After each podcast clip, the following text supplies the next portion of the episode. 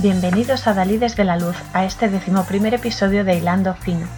Nuestro periplo de hoy nos va a mostrar el lado más oscuro de la existencia y la vileza tanto de las personas como de aquellas actitudes que admiten el paso a otras entidades. Esta película israelí, Jerusalem, de 2015 está escrita, dirigida y producida por los hermanos Joe y Doron Paz, quienes también han dirigido otras películas como Golem y Povidilia.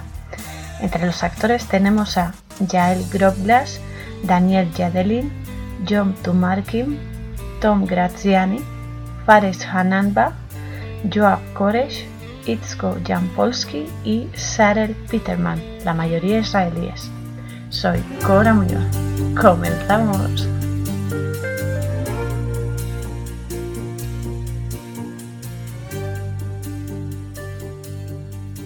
Bueno, me gustaría hacer una intro para contextualizar la peli y así se puedan comprender mejor las implicaciones que tiene la trama, que son unas cuantas, porque hay varios puntos de vista. Añado que todos y cada uno de ellos son válidos porque son diferentes prismas desde los que se ve la realidad y nos amplía la capacidad mental, el espectro de, bueno, de, raciocinio y lógica y que tienen repercusión directa y bastante profunda en nuestras vidas. Así que, por un lado, tenemos la ciudad en la que se desarrolla la peli, que es Jerusalén, que es Jerusalén en hebreo, y que todos sabemos que es la ciudad santa, pero que, como todo en este holograma dual en el que estamos encarnados, que permitidme que diga que es como una de esas pesadillas en las que vas corriendo por un pasillo y al final del pasillo hay una puerta que tú quieres llegar a la puerta para salir de este bucle y corres y corres y corres, pero el pasillo nunca se acaba y venga, venga, se alarga, se alarga y no terminas de llegar. Qué odio cuando tengo estos sueños, esta pesadilla es horrible. pero bueno, pues así es este holograma, parecido. Entonces, bueno, quiero decir que la ciudad santa es un reflejo, es un reflejo, es el otro lado del espejo, por así decirlo, porque la Jerusalén física se corresponde con la Jerusalén celestial, lo que llamamos los cielos, el paraíso, Zion o Sion en español, etc. Y no es otra cosa para nosotros aquí que alcanzar la felicidad y el amor incondicional. El amor incondicional no es solo ahí en plan regalar cositas y, oh sí, te quiero por encima de todo y luego no cumplirlo. Es simplemente amarse a uno mismo y amar sin esperar a cambio porque es algo que nos cuesta, a mí la primera nos cuesta esperar, o sea, no esperar a que otros respondan, porque somos así, los humanos somos así imperfectos y es lo que tenemos que superar, una de las cosas, vamos. Entonces es eso, alcanzar la felicidad y el amor incondicional es sinónimo de alcanzar el cielo o el paraíso, de, de eh, elevarnos al máximo. Entonces, también aclarar que no es solo morir físicamente, o sea, ir al cielo no es solo morir, sino que mientras eh, vivimos aquí en, esta encarnación física, también vamos muriendo paso a paso, ¿no? Poco a poco. Cada vez que superamos alguna barrera personal, algún miedo, situación complicada, etcétera, se produce ahí una escisión, ¿no? Se produce una ruptura y un renacimiento en nosotros. No somos los mismos, somos una versión mejorada si lo superamos, ¿no? Si no, pues tenemos que repetir otra vez, volver a la casilla de salida y venga, rebobinar y venga para adelante. Entonces, ese renacimiento, esa superación, también es la Jerusalén celestial mientras estamos aquí. Por supuesto, siempre eh, aumentando nuestra espiritualidad, alimentando el espíritu. Porque se trata de eso, o sea, no somos solo carne y huesos, ese es el envoltorio. Pero el regalo está dentro y dentro es lo que realmente somos. Energía, somos luz, somos un alma maravillosa que siempre quiere volver a casa, pero quiere volver a casa con la mochila llena de sabiduría, conocimiento y experiencias para poder avanzar, seguir avanzando. Entonces es por eso que estamos aquí y cuando ya cruzamos al otro lado oficialmente y nos despojamos de, este cuerpo denso con sus imperfecciones y sus cosas, volvemos a la unidad. Y eso sí es alcanzar el paraíso también, donde nos encontramos todos, porque todos somos parte de la unidad, de lo mismo. Y la unidad también vive en nosotros. Es, es maravilloso, es lo de siempre, dar, recibir, dar, recibir. En el todo están las partes y en las partes está el todo. Por eso en la peli se muestran ambas formas, eh, ambas eh, el reflejo y la real, ¿no? La Jerusalén celestial y su reflejo físico. Y eh, bastante, de forma bastante explícita. Tengo que decir que los hermanos Paz no dan puntadas sin hilo. Y eso también se refleja en su película Golem, que es, está también dirigida por ellos y demás, y que es, a mí me impactó bastante, la verdad. Por otro lado, y haciendo alusión al golem, tenemos este concepto, el golem, que proviene de una palabra hebrea que es gelem, que significa literalmente materia.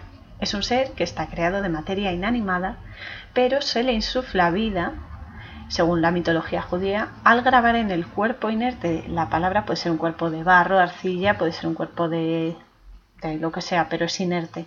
Se le graba la palabra emet, que en hebreo significa verdad, es decir, que se vuelve real, que se vuelve verdad, pero que si se le quitaba la primera letra de la palabra emet, que se corresponde con la letra aleph, que es además la primera letra del aleph bet, el alfabeto, el abecedario, significaría muerte, por lo tanto la vida del golem se desvanecería. Y aún así, aunque tuviese la palabra emet puesta, sigue siendo un ser inerte porque carece de alma, es una sombra de las creaciones de Dios, es una creación negativa, oscura, no es natural.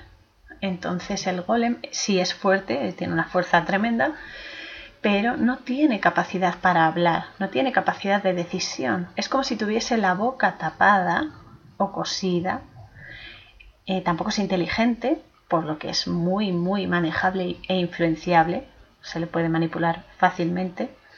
Y es cierto que esto es, según mitología, en, el pasado y demás, pero que en el habla coloquial actual, la expresión, por ejemplo, no seas golem, hace referencia a no seas una persona autómata, no seas una persona que, que, que, no tiene vida, que está vacía, que es descerebrada o que está zombificada masivamente. Porque hay, hay, personas que es eso, ¿no? que se dejan llevar por la masa y que siguen por sistema las corrientes sociales y políticas de, de, la sociedad, etcétera, sin cuestionarse nada. O sea, si buena, si buena y punto, y venga, para adelante. Y tampoco es eso, o sea, no hay que ser antisistema tampoco. Bueno, ahora sí, ahora, ahora sí, pero en principio no por sistema hay que cuestionarse las cosas, la veracidad de las cosas, porque la gente miente, o sea, todos mentimos en algún momento u otro, siempre hay alguna mentira. A ver, no por sistema tampoco, no, se puede generalizar, pero quiero decir, tú tienes que cuestionarte si lo que te están diciendo, lo que estás viendo, o incluso lo que estás haciendo es verídico, o es simplemente una representación de algo que tú quieres dar a conocer o que quieres hacer creer pongo el ejemplo de cada uno, me pongo a mí como ejemplo, igualmente que hay que empezar por uno mismo, ¿no? Pero es bueno plantearse las dudas, es bueno dudar y es bueno elegir y meditar las cosas antes de hacerlas. No digo que, ay, no, no me voy a mover, no voy a hacer nada porque es que me va a pasar algo seguro. No, tampoco es eso, pero sí adelantarse un poco a los acontecimientos y prever un poco las posibles consecuencias, porque eso te va a ayudar a dar los pasos con mayor equilibrio. Y sobre todo es eso, ¿no? Evitarte más problemas de los que ya llevamos en la mochila. Que de eso se trata, de aligerar peso. es muy importante.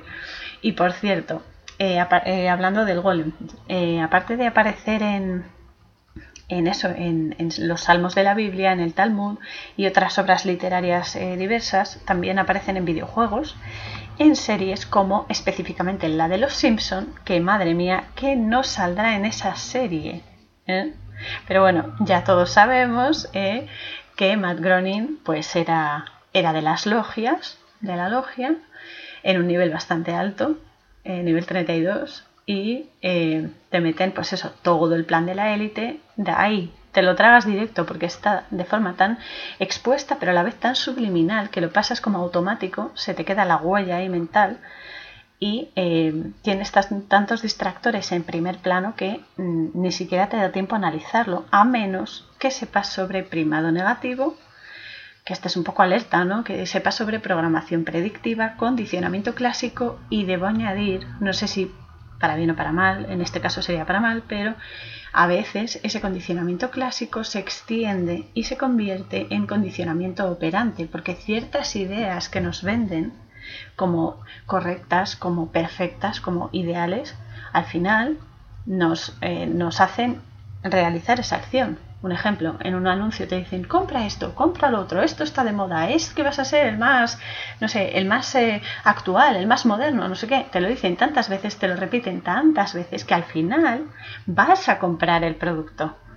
Eso, eso es, ese, ese tipo de, de programación, porque es que es una programación mental. Entonces, eh, si no sabes estas cosas, o por lo menos te inicias un poco, ¿no? Es solo observar y prestar atención y luego ya sí juzgar tú mentalmente, ¿no? ¿Qué es lo que te sugiere? ¿Qué te resuena? ¿O qué te hace sentir sobre todo, ¿no? Entonces, si no, si no estás ahí atento, pues claro, te las cuelan dobladas o triplicadas. Depende. Pero bueno, también es verdad, y esto hay que reconocerlo, que como plan como plan es brillante y obviamente maquiavélico, porque, porque es, horrible, o sea, es que da hasta miedo. Pero bueno, entonces, eh, hablando de Los Simpson esto, pero luego también se hizo una película en los años 20 que tenía ese mismo nombre, Golem, y actualmente los hermanos Paz también hicieron otra película también denominada El Golem en 2019, en la que una mujer judía, durante una epidemia ¡Qué sorpresa! Evoca uno para que salve a su comunidad de una invasión extranjera. Es una, es una joya esto. Y como dato curioso, cuando menos, os diré que en Madrid, en la zona centro, existen unos cines llamados así, cines Golem, en los que puedes ver películas independientes en, en versión original, perdón que eso está muy bien. Ver pelis en versión original es súper interesante y además aprendes muchísimo. A mí que me gusta tanto hablar y tanto los idiomas, para mí es, es una gozada, pero no así el nombre. Y finalmente, pero no por ello menos importante, tenemos en la película la presencia de los seres que junto con los humanos lo protagonizan, eh, la trama, que, eh, que es eso, ¿no? Que los vamos a descifrar hoy, vamos a descubrirlos creo que es la mejor palabra para definirlo. Y estos seres son los Nephilim. Yo la primera vez que escuché esta palabra me, impresionó muchísimo y me gustó porque eh, implicaba, es que es eso, ¿no? Es un híbrido entre un ser celestial, un ángel, y un humano, una humana en este caso, ¿no? Entonces a mí me encantaba, cuando era más joven, me encantaba el hecho de un híbrido medio ángel, medio humano, porque en las pelis, en las series y demás, claro, te lo ponen como lo mejor, ¿no? uh, qué, movida, ¿no? Qué guay.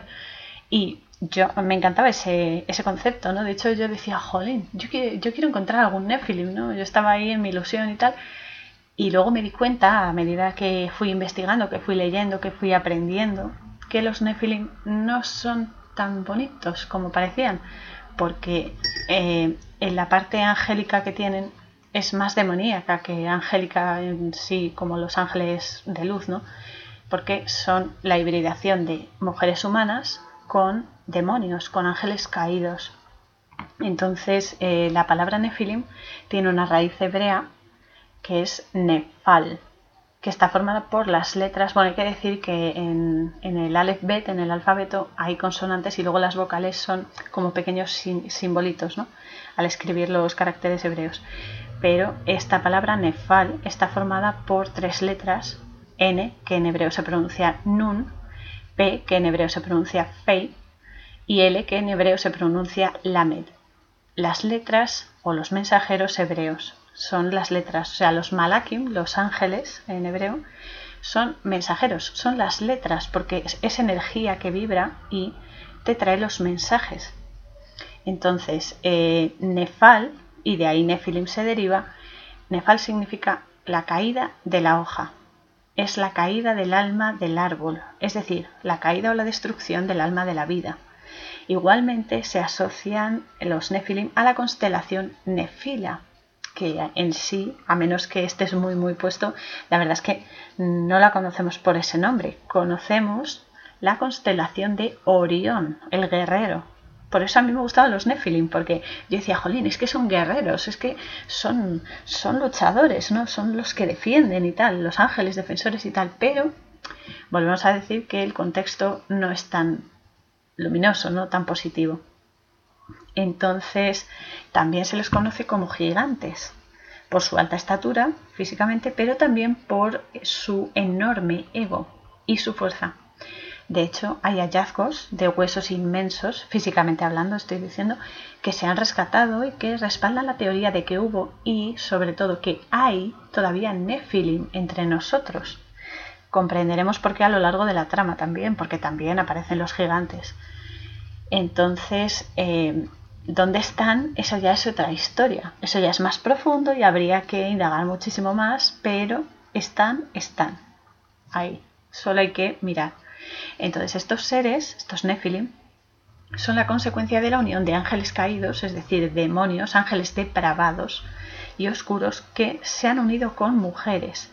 Y sé que suena demasiado irreal, ¿no? Demasiado fantasioso, como de una novela así de ficción y tal, pero como todo tiene varios prismas y muchísima repercusión en, sobre todo en nosotros, porque somos energía.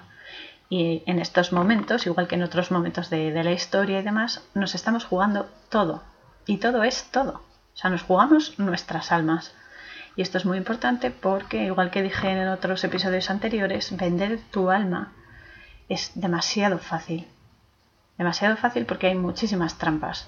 Pero hay que ser consciente. Por eso hacerse consciente se hace a través de prestar atención y observarte y conocerte y plantearte y dudar y meditar. Por qué hago esto, por qué hago lo otro, por qué me enfado con esto, por qué no aguanto esta gente, por ejemplo, por qué tengo estas manías, para qué, sobre todo, ya no tanto el por qué, sino para qué, porque hayas ahí la respuesta y es una herramienta, el problema también es la solución, es una herramienta que tú utilizas para efectivamente sacar el lado bueno del problema. Entonces ya no es un problema, ya es la solución. Y es que esto es cierto, el mal, además esto en Kabbalah te lo, te lo explican muy bien, el mal es el bien o la luz en un sitio que no le corresponde. O sea que lo único que hay que hacer es recolocarlo. Y para recolocarlo nos tenemos que recolocar nosotros y alinear. Alinear, la línea media del cuerpo, por ejemplo, es la columna vertebral es que está todo conectado. Y en la columna tenemos nuestros maravillosos eh, centros energéticos, nuestros chakras, que son los que dotan de energía al cuerpo. Y entonces ahí está la línea media y a través de ella es por donde nosotros podemos mejorarnos. Y luego igual, ¿no? O sea, todo está unido, por lo tanto es un sistema perfecto con engranajes y cada engranaje que tú soluciones va a mejorar los demás es alucinante, o sea, somos seres alucinantes. Y esto es lo que no quieren que sepamos, que somos estupendos y que podemos dar muchísimo más de lo que dicen que podemos dar y que tenemos una sabiduría infinita. Todo está en nuestro interior y la conexión más fuerte que tenemos es con nuestra alma. Y eso es lo que hay que potenciar y hay que entrenarse porque es un proceso, siempre lo digo, es un proceso y cuanto antes empecemos a entrenarnos con meditaciones, con, eh, con oraciones, si alguien quiere orar, rezar, pero orar y rezar no solamente recitar las oraciones de toda la vida, es hablar con, con tu alma, ¿no? Es hablar con lo, con lo más superior, con la unidad es meditar, es pensar, es conocerse. Todo esto, hay millones de, formas de, alcanzar esa profundidad interior que te lleva a lo más alto. Pero hay que hacerlo. Y cuanto antes empiece, mejor, porque menos eh, depravaciones vas a recibir del exterior. Porque vas a decir, che, che, che, cuidado, cuidado que esto es así, esto es asado, esto es asado. No me vendas la moto a menos que sea una Harley. Pero bueno, eso, eso ya es algo personal que me encantan. Que por cierto, ayer por la noche pasó una Harley rugiendo por la calle y fue un gran momento. un momentazo para mí. Así que bueno, volviendo, volviendo al tema de los Nephilim, la unión de ángeles caídos o demonios con las mujeres. Y hay diferentes eh, diferentes visiones o teorías sobre su origen. Para mí son válidas las tres, porque las manifestaciones son variadas. Entonces, eh, tienen, vamos a ver, son seres energéticos. La energía se manifiesta de muchas formas, siempre necesitando un medio físico para estar aquí, porque ellos no pueden estar aquí así porque sí. O sea, necesitan un canal físico, porque esto es una realidad física y nosotros somos los canales, por eso nosotros somos el canal, la puerta y la llave maestra. Y esto es importante, porque nosotros en el fondo tenemos el control, tenemos las herramientas para evitar que las malas acciones, malas energías nos, nos posean. Es que es así. Entonces, estos prismas, estas diferentes opiniones o versiones, teorías de los orígenes de los Nephilim son las siguientes. La primera es el origen Nephilim humano setita. Y no es ninguna broma, no estoy hablando de setas pequeñitas, sino de eh, niños malvados, que son los Nephilim, que han sido engendrados por hombres devotos, bondadosos, devotos en el sentido de temerosos de Dios, pero no que le tengan miedo, sino que le tienen respeto, respeto por lo sagrado, respeto por lo santo, por lo, por lo inmenso, por la unidad, por lo eterno, ¿no? por lo sagrado, por el alma. Eso es una persona devota. Lo que pasa es que luego han, distorsionado el significado, pero bueno. Entonces, estos hombres bondadosos eran descendientes de Set, pertenecían a la línea, el linaje de Set, que se unieron con mujeres malvadas o con conductas destructivas, negativas y eh, depravadas, que eran descendientes de Caín, eran de la línea de Caín el que mató a Abel. Como todo tiene un contexto eh, bíblico y demás, porque obviamente estamos hablando de eh, energías muy potentes que están desde que el mundo es mundo, incluso antes, y que influyen. Entonces esta unión genera unos niños malvados llamados Nephilim, porque los Nephilim son los que hacen caer, son los que hacen pecar, son los que hacen que tu alma se hunda y entonces eh, es, lo que, es lo que se generó con esa unión, ¿no? Se transformó la bondad y la sinceridad en maldad y perversión, en acciones, pensamientos, emociones y creencias. Siempre insisto en estos cuatro puntos cardinales que tenemos nosotros porque todo símbolo eh, está, tiene su parte buena y su parte mala y se puede potenciar para el bien o para el mal lo digo por lo de la brújula, lo de los cuatro puntos cardinales, porque nosotros podemos utilizar esos símbolos y darles energía. Y al darles esa energía los hacemos nuestros y eso bloquea la forma en que lo utilizan los otros. Y ya sabemos quiénes son. Entonces, claro, eh, las mujeres aquí hay que aclarar que aparte de que somos mm, personas, somos seres físicos, está muy bien. representamos lo intuitivo, sobre todo. Las mujeres son intuitivas por naturaleza. También lo pasivo. Lo pasivo no es que estemos ahí haciendo el vago o no queramos hacer nada o lo que sea, ¿no? Es simplemente lo pasivo en el sentido de que es la que recibe. Es la que recibe las acciones del hombre y la que acoge las ideas y las manifestaciones del hombre. El hombre es la parte activa, la creación, el proveedor, el que hace las cosas, el que las manifiesta físicamente. Igual que la mujer es la intuición, el hombre es la manifestación física, es el que aporta la semilla que luego hace florecer a la mujer. Esto, hablando físicamente, por supuesto, la creación, la unión de un hombre y una mujer produce vida, florece vida pero igualmente a nivel energético. Es que esto es, así, o sea, no se puede quedar uno solo con una parte de la simbología, tienes que ver todos, o sea, tienes que verlo desde arriba para ver toda la panorámica. Entonces hablamos desde el punto de vista físico, pero también desde el punto de vista energético. Y cada uno de nosotros, ya seamos eh, eh, hombres o mujeres, tenemos las dos energías, tenemos energía femenina y energía masculina igual que las hormonas, ¿no? También las mujeres también tenemos testosterona, pero niveles muchísimo más pequeños que los hombres. Entonces, estas energías están en los hombres y en las mujeres. La energía femenina es lo que digo, la intuición, lo pasivo, la que acoge las ideas, la que protege, la que abraza, ¿no? la, calidez. Y eh, la energía masculina es la que nos impulsa a hacer algo, la que dice da el paso, la que crea, la que manifiesta físicamente. La mujer sería, por ejemplo, la mente, los pensamientos, las premoniciones, las sensaciones. El hombre es el que dice, mm, tengo esta idea, venga, vamos a hacerlo, vamos a inventar tal cosa, vamos a crear esta canción y a cantarla. Esa es la energía masculina y esa es la energía femenina.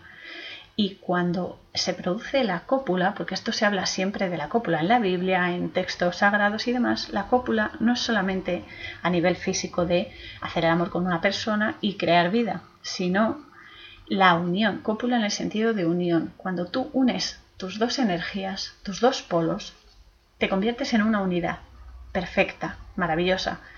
Y entonces eres capaz de manifestar las cosas de manera muchísimo más constructiva, muchísimo más consciente y muchísimo más inspiradora.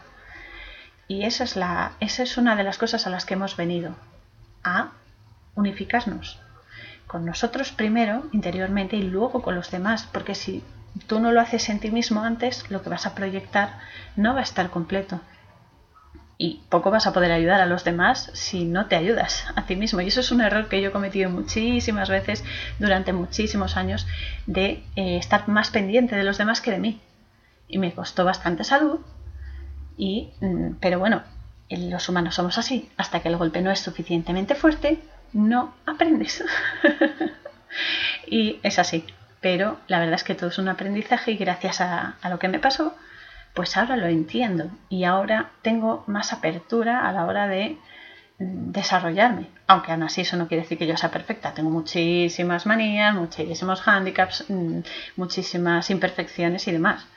Pero, pero por lo menos ahí está la experiencia. La experiencia siempre te aporta conocimiento.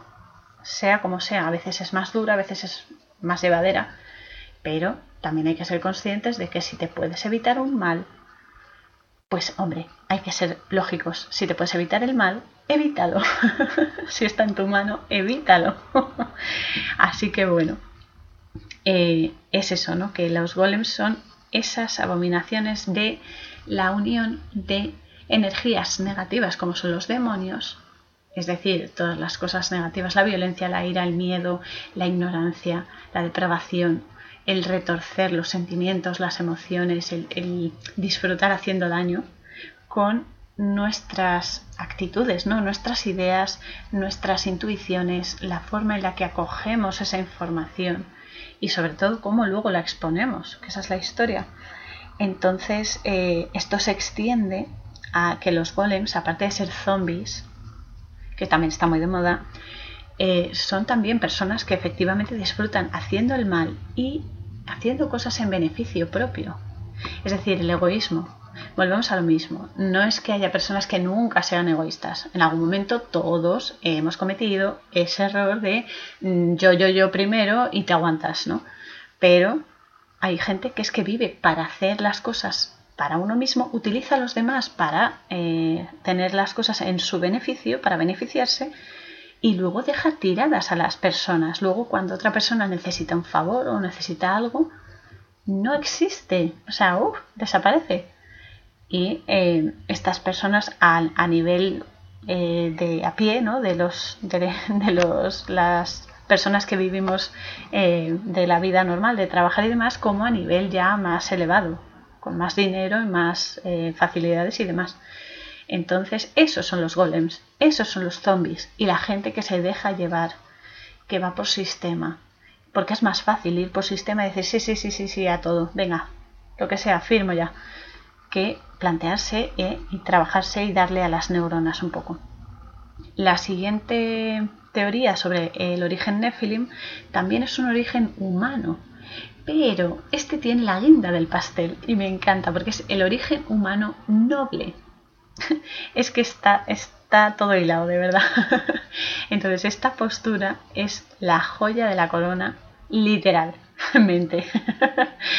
porque sostiene que los Nephilim estaban y, añado, están vinculados con reyes nobles tiranos que además son polígamos, pero no solo en plan sexual, que también, sino que abarcan diferentes sociedades, diferentes sectores de la vida y tienen influencia sobre ellos.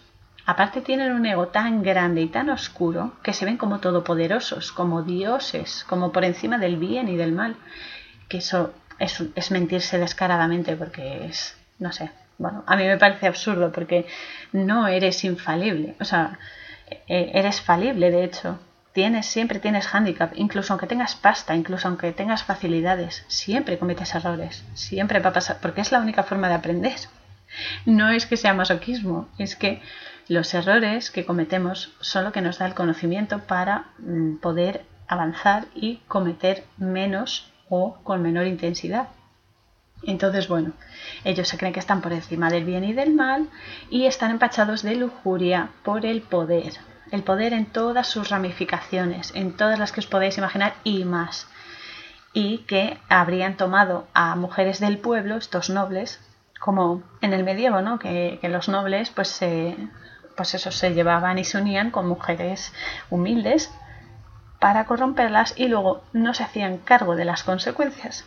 Entonces, esto de que los nobles cojan mujeres del pueblo, ¿no? Mujeres humildes, de sencillas, ¿no? De, al día a día, pues quiere decir ya no solo literal, sino que eh, utilizan el poder para dominar a la sociedad trabajadora humilde a través de pensamientos, acciones, emociones y creencias.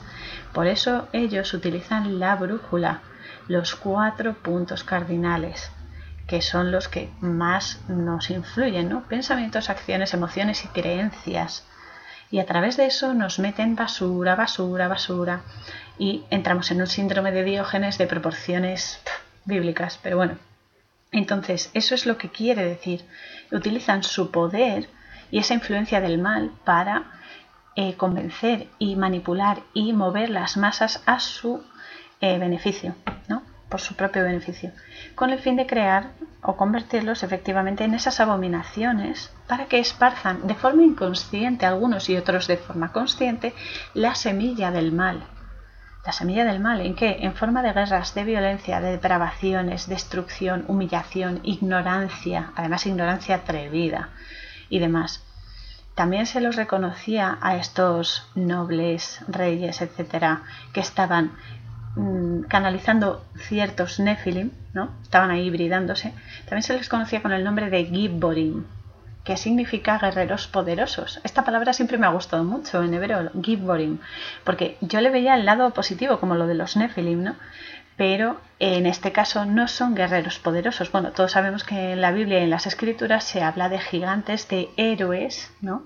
que salvaban a la gente y ayudaban, pero no todos son así, porque en este caso estos, eh, estos Nefilim nobles no utilizan su valentía o heroicidad para ayudar o para mejorar la situación de todos, sino para beneficiarse ellos.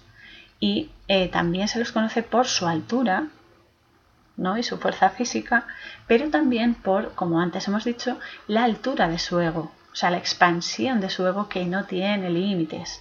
Y esto, a ver, esto está muy de moda, vamos, no, lo digo yo, o sea, es que cualquiera se asoma a la ventana y lo ve. y luego tenemos la tercera teoría del origen Nephilim, que obviamente, como todo reflejo, tiene su origen, ¿no? Origen celestial, en este caso por parte de los demonios, de los caídos, los rebeldes que se rebelaron contra lo sagrado, contra el alma, contra el espíritu, contra la unidad.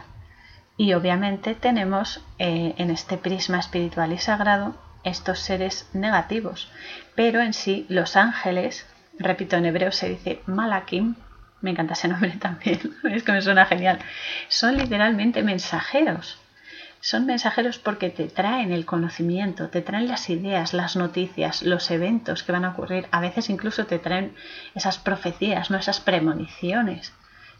ellos son los que te lo, te lo canalizan, ¿no? te lo susurran. Estos ángeles son seres inmensos, inmensos, son una energía que es que te, te desborda. Entonces es verdad que te ayudan, porque eso es cierto y doy fe de ello, que te ayudan, pero son firmes, no son, no son rígidos, son firmes. Son firmes en el sentido de que no te puedes reír de ellos, no puedes pedir chorradas, sino simplemente ayuda. Y les tienes que dar permiso, porque hablando de, de todos, o sea, tanto oscuros como de luz, ¿no? Si tú no les das permiso, ellos no pueden interferir en tu libre albedrío. Por eso nosotros somos tan importantes y por eso a nosotros siempre nos intentan influenciar. Porque somos, repito, somos el portal la puerta y la llave maestra. Somos el canal, la puerta y la llave maestra. Y si nos doran la píldora, al final aceptamos, porque nos venden cortinas de humo. Y así es como, como entran en nosotros. En el punto de vista positivo, también, o sea, ellos nos pueden ayudar, pero hay que pedírselo y no es por egoísmo ni nada, simplemente porque es así como son, así funcionan.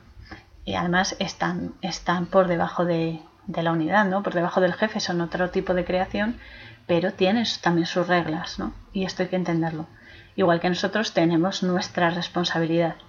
Yo es que, lo digo en serio, a mí los ángeles desde pequeña siempre me han gustado, los he amado y los amo muchísimo y me han ayudado siempre, siempre que yo les he pedido ayuda, protección y demás, siempre lo han hecho. Son los enviados de Dios, es que son seres sagrados como nosotros, lo que pasa es que ellos tienen pues es una naturaleza mm, diferente, ¿no? En aspecto y en, y en eso, en, el, la vibración energética, ¿no? Entonces tú tienes que pedirles ayuda o consejo lo que sea y ellos te lo dan, pero eres tú el que tiene que pedirlo. Es así, o sea, es natural, no es porque sean egocéntricos ni historias, pero bueno. Esto ya como dato curioso, cuando estuve trabajando en una tienda en Madrid, que era una tienda así con objetos espirituales y demás, eh, venía mucho bicho, mucho bicho. De hecho es que se notaba, pero vamos a la legua. o sea, era ya un desfile, aquello era un desfile de, reptiles tremendo, ¿no? Y mientras atendía a los clientes, eh, yo logré una especie de disociación mental. A ver, esto no quiere decir que me volviese loca ni nada, pero sí es verdad que conseguía estar eh, hacer actividad a dos bandas, es decir, yo estaba consciente y, e interaccionaba con los clientes, pero otra parte de mí estaba igualmente eh, orando, encomendándome a Miguel, Micael, que es mi arcángel favorito, no por nada, no, no es idolatría ni nada, simplemente que, que, bueno, que es el protector de los humanos, de las personas, y le pedía protección. Y porque en su momento había muchísima basura energética y yo en ese momento era más sensible y no más sensible, tenía más miedo a eso que veía porque fue un aprendizaje muy bueno que tuve que pasar. Aunque no fue todo agradable, tampoco fue todo malo, ¿no? Pero yo estaba todo el rato eh, invocándolo, ¿no? Llamándolo Miguel, Miguel. Y eh, su, hay una oración que me, bueno, en latín, hay otras en, en hebreo hay otras, bueno, da igual, en inglés, en español, ellos te entienden porque ellos comprenden todas las lenguas, ¿no? Entonces, claro, yo le pedía asistencia, yo le pedía protección y desde luego que me protegió, que me protegió y muchísimo, aunque repito, todos y cada uno de ellos me gustan porque todos y cada uno de ellos tienen su función y no se puede prescindir de ninguno. Estoy hablando ahora de los eh, arcángeles y los ángeles de luz, no de los demonios. Y además es que eh, por experiencia lo sé que te dan muchísima paz y te ayudan. Son energía. Son energía e igual que los demonios poseen a las personas, también algunos ángeles se manifiestan a través de las personas para dar ciertos mensajes o para realizar diferentes acciones. Y esto, esto es así. Esto no es que lo diga yo, es que es así. es que lo puedo asegurar entonces traen la ayuda del jefe. El jefe es Dios. yo le llamo de muchas formas. El jefe, el number one, Abba, Adonai, Dios. Me encanta. Dependiendo del momento me sale uno u otro. Pero bueno, padre también. Pero es mi jefazo y yo estoy para, para servir. Entonces traen el mensaje de Dios, traen la ayuda que tú le pides a Dios. Ellos son el mensajero, te traen el paquete. El problema es, que a esto es a lo que iba, esto es lo realmente importante, que también están los rebeldes, estos caídos, los hijos de la luna, los monstruos, los reptiles, todos tienen tantos nombres que es, tremendo. O sea, al final te quedas con cuatro o cinco porque, porque son muchos, pero bueno, que son ángeles que sirven a la oscuridad, no sirven a Dios, sirven a, a es decir, al opositor. El opositor porque es lo contrario a la luz y al bien, es la oposición. Entonces son los que sirven a la oscuridad y al mal y que en vez de inspirar buenas acciones, sentimientos o pensamientos, los retuercen y administran esas ideas y esa energía maligna a los humanos. Es como, eh, como si te lo susurrasen al oído, ¿sabes? Y entonces eh, te, te provocan eso.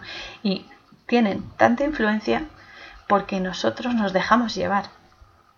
Y esto es, esto es duro, pero es, es cierto. Y todos nos influyen. Y esto es un tipo de posesión, es estar bajo la influencia de malas energías, porque esos son los demonios, son energías cargadas de oscuridad, de violencia y de miedo, de muy baja vibración, que solo nos sumen en una oscuridad y en una no sé, en una ignorancia tremenda y que eso también tiene consecuencias a nivel físico porque todo está conectado. Entonces lo que tú, mm, lo que ocurre en tu interior se refleja en tu organismo físico y eso trae enfermedades y trae trastornos y muchas otras cosas.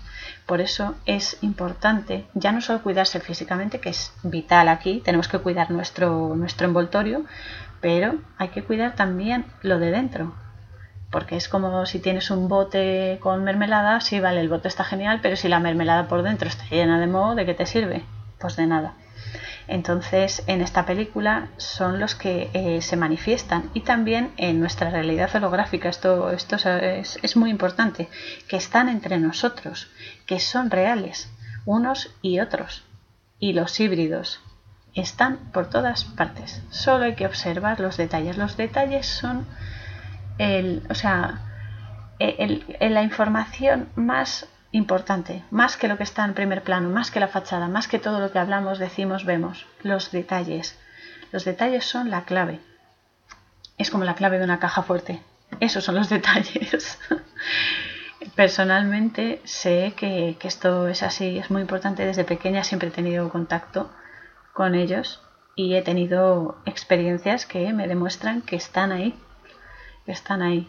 Y es importante que se sepa están siempre a tu disposición, igual que la información, el conocimiento es universal, la energía es universal. Y por eso siempre digo que si alguien tiene una experiencia o descubre algo, espiritual o no espiritual, es bueno compartirlo, porque al compartirlo todos crecemos. Es una de las razones por las, por las que también hago estos episodios a, través de las pelis, porque también es más gráfico ¿no? y se puede explicar con mejores eh, ejemplos pero es, eso, ¿no? Se trata de compartir, se trata de contrastar, porque a lo mejor lo que a mí me ha pasado, si tú no lo has vivido, pues te cuesta creerlo, pero te, ayuda, te ayuda a comprender, tienes otro punto de vista, aunque sea para, para, rechazarlo, pero tienes otro punto de vista. Y me estoy acordando ahora de Nikola Tesla, que le tengo muchísimo amor, muchísimo respeto, que él fue una persona muy, muy especial persona o medio persona, ya no lo sé muy bien, pero un tío grandísimo.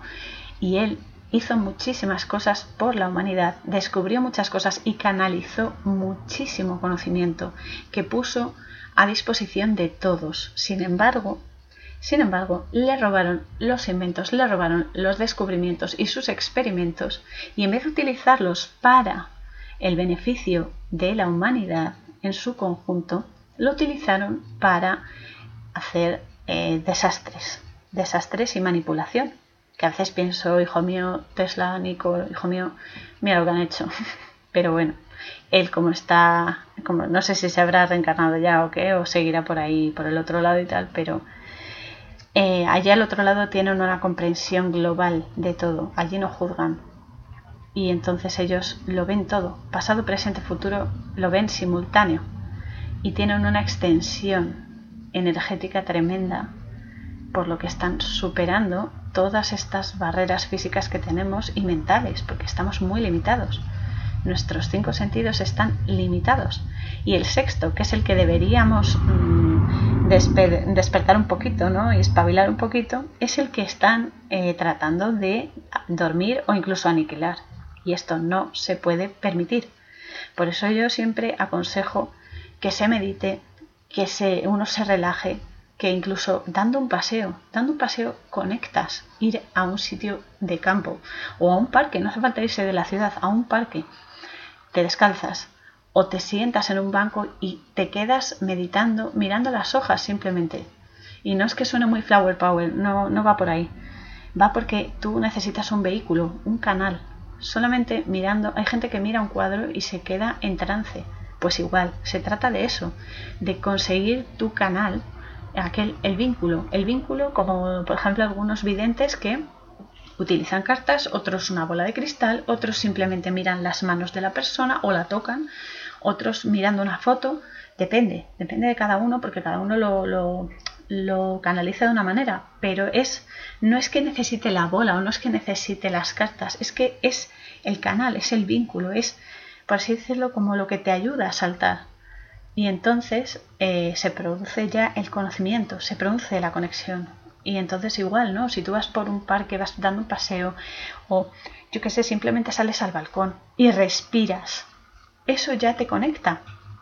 Y de eso se trata, de conectar, de despertar todas las capacidades que tenemos mentales, que utilizamos un porcentaje muy bajo de la capacidad inmensa que tenemos mental. Pero es que lo mental conecta a lo emocional y lo emocional conecta al cuerpo y el cuerpo también alimenta al espíritu con acciones. Entonces hay que, hay que expandirse, esa es la palabra, hay que expandirse y hay que ir más allá de lo conocido, hay que ir más allá. Y eso es lo que nos va a ayudar a, eh, a contrarrestar esta influencia negativa y maligna de estas energías, porque todo es energía. Todo es energía, lo que pasa que aquí estamos como en una cáscara de nuez. Pero bueno, eh, es así. Y eh, por eso, volviendo a los Nephilim, bueno, volviendo, siguiendo con los Nephilim, eh, son la descendencia del mal en la tierra. Son energías dañinas, malignas, negativas y violentas que se dan a través de la debilidad de las personas, es uno de los portales secundarios, y la sed insaciable de poder en la persona, pero el poder por el poder, o sea, ya no es el que yo puedo hacer esto, yo puedo, no, no, no, ese es el poder bueno, pero luego está el poder de quiero dominar, quiero estar por encima de todos, te voy a mandar porque tú vas a estar bajo mi influjo, no sé qué, no sé cuántos, ese poder que te autodestruye y destruye a otros, por ahí entra, por la necesidad de quedar por encima siempre. Lo bueno de todo esto es que en nuestras manos tenemos controlar la permisividad de estas fuerzas, porque si tú no aceptas, repito, no pueden influirte. De hecho, hay una frase buenísima que es un escudo energético brutal, que es la siguiente, no tienes poder sobre mí. Regresa a las sombras. Y se acabó, se van. Pero vamos, pitando, se van. Entonces es eso, si tú no aceptas, si tú no te dejas llevar por los vicios, por la depravación, por todas las cosas que por ser fáciles ya las aceptamos sin pensar, si tú no te dejas llevar por eso, tienes más posibilidades de evitar esas influencias, de evitar esas posesiones, porque las posesiones existen. Entonces es eso, tú tienes que ser consciente de quién eres, de cómo te comportas, conocerte, conocerte a ti mismo. Y hay gente que es eso, ¿no? Que, que yo flipo con estas personas que se creen que eh, las he conocido, ¿eh? que se creen que controlan las fuerzas del universo. Tú tienes el control de ti mismo en el sentido de que permites o no que te influyan, pero tú no puedes controlarlas y mandarlas como si fuesen, no sé, chicos de, de los recados, porque son unas fuerzas del universo que te arrasan, es que te arrasan. Entonces es absurdo creer que tú puedes controlar sus, sus acciones sobre todo si son oscuras, que las, fuerzas de luz no necesitan influirte, no necesitan em, tener el control de ti, no, porque no es su naturaleza, pero las fuerzas del mal sí lo necesitan, porque siempre necesitan un vehículo, necesitan un vínculo. Y te doran la píldora, te lo ponen todo precioso, todo bonito, todo fácil, ¿no? Y con mucha pasta, mucho dinero, muchas joyas, no sé qué, mucho éxito, te suben ahí a la cima, pero cuanto más subes, peor es la caída porque nadie hace nada gratis. O sea, siempre hay un pago, sea emocional, sea energético, sea mental, lo que sea, siempre hay un pago y con estas criaturas del infierno también. Y es eso, no puedes controlar fuerzas que te superan, porque es que te sobrepasan y te arrasan y te dejan hecho carbón, así de claro. Pero bueno, es eso. Si no colaboras con sus planes, no tienen influencia en ti, no te pueden obligar porque no tienen poder sobre ti. Es que es así. Y por supuesto, las fuerzas de luz y de amor, es verdad que necesitan eh, que tú les des ese permiso, pero no te obligan. No te obligan. Ellos, si no aceptas ser el, el canal ¿no? por el que se manifieste la luz, pues directamente buscan a otra persona. Entonces ellos no te van a presionar. Y, y bueno, pues esa es la, la historia ¿no? de los Malakim sé que es mucha información, bueno, los Malakim y eh, la contrapartida Nephilim, claro, es mucha información y esto, eh, esto hay que meditarlo muchísimo. Yo, yo lo tengo claro porque me he pasado toda mi vida más que nada mm, entendiendo estas cosas, porque bueno, tampoco es que haya tenido muchos amigos en mi infancia y adolescencia, salvo dos y mis hermanas, por supuesto, pero me ha dado mucho tiempo por eso a centrarme en estas cosas y a comprenderlo y eso me ha dado muchísima más eh, seguridad. a la hora de saber a qué me enfrento. Y aún así me la cuelan. ¿eh? Que esto, yo no soy perfecta y repito que eh, se la saben todas. Es, es importante saberlo, no subestimar al enemigo. Saber que sí, que tú tienes cierto poder, sí, pero no subestimar nunca al opositor, nunca. Dicho esto, empezamos con la película eh, y comienza con una cita del Talmud, concretamente Jeremías 19, que es la siguiente. Dice, hay tres portales al infierno, uno en el desierto, otro en el océano y otro en Jerusalén. Y aquí de nuevo tenemos otra referencia inmensa y muy heavy porque nos dice que hay tres portales. Digo, estos son los principales, los más grandes, los más evidentes, pero de ellos se derivan otros secundarios, que es lo que digo yo, ¿no? Los secundarios a través de pensamientos, a través de emociones, acciones, creencias, a través de obsesiones también y demás, ¿no? Tenemos tantas, tantos puntos de fuga que, que es eso, ¿no? Hay que ser por lo menos un poco consciente para mm, intentar que, los que tenemos ahí, que no todos se abran, ¿no? De, a la vez por lo menos. Entonces es eso, dice que hay tres principales, eh, tres portales principales que te llevan o te conectan al infierno. El infierno es, aparte de ese sitio con llamas, con piedras calientes, con gente sufriendo y demás, es efectivamente el sufrimiento, el miedo, la maldad, la violencia, la desesperación, la ignorancia, y el no ver la salida, el, ser pesimista, por ejemplo, eso es un infierno. las frases hechas tienen muchísima razón, igual que los, que los refranes y demás, todos tienen una sabiduría tremendísima. Entonces, el infierno en este, en este holograma físico es eso. Estar en un infierno es eso, es tener una tortura mental, emocional, espiritual, de la que no, no sabes a lo mejor ni siquiera cómo salir. Y luego está el infierno de las presencias estas mm, asquerosas que hay que evitar por todo lo, lo que he dicho anteriormente. Entonces, de estos tres portales dice que uno es el desierto. El desierto es una metáfora de cuando uno solo se preocupa de lo material, de la avaricia, cuando se alienta la inconsciencia, es decir, ignorar mm, por qué haces tal, por qué haces cual, quién eres, eh, para qué has venido, etcétera, no, no buscarte, no reencontrarte, simplemente ignorarlo y, e ir como una veleta. Y cuando se olvida de alimentar el espíritu, se alimenta lo perecedero, pero se olvida de alimentar lo que realmente importa, el espíritu y obviamente por extensión el alma. Ese es el desierto. Otro portal está en el océano. El océano es agua, es frecuencia. Es lo que ayuda a cambiar de estado o transformar la energía. Es otra metáfora. Me encantan las metáforas y los símbolos. Yo disfruto como una nana. Entonces, en el contexto espiritual de la peli, el océano hace referencia a las aguas de la enseñanza, lo que te nutre. En este caso, como es en Jerusalén y demás, es la Torah, el conocimiento, la sabiduría. Por eso dice que hay un portal al infierno eh, en el océano también, porque si no se conoce, si no se tiene conocimiento, se ignora, obviamente, y si se ignora, se hacen cosas que pueden desencadenar sufrimiento y obviamente traer el desastre a la tierra, el infierno.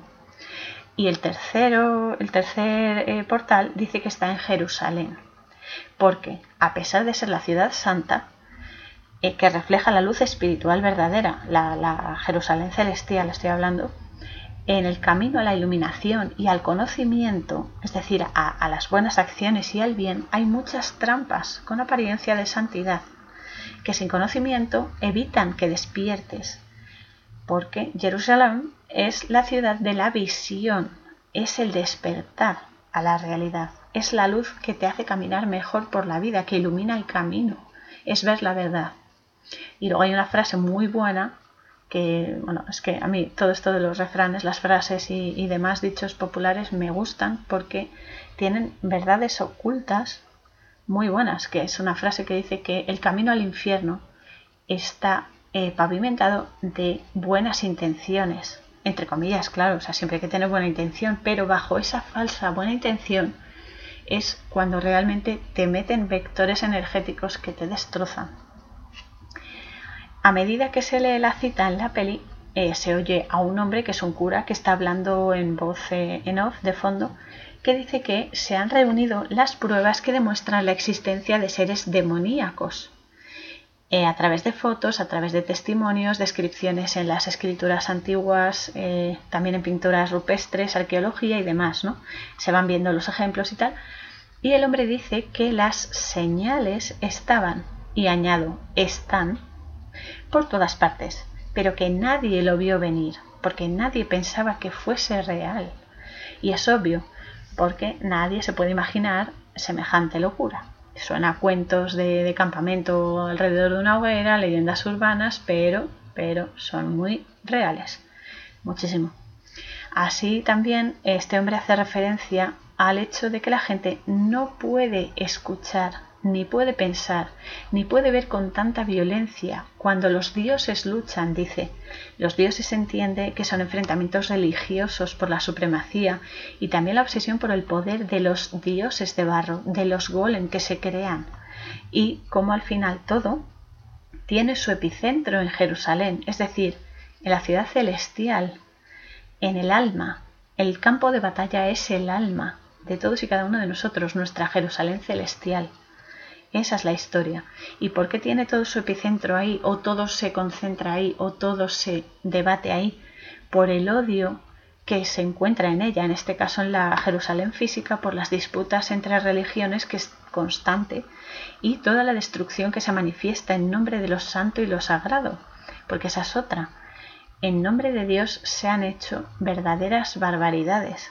Y no creo que al jefe le guste eso, pero bueno, él sabrá por qué pasa.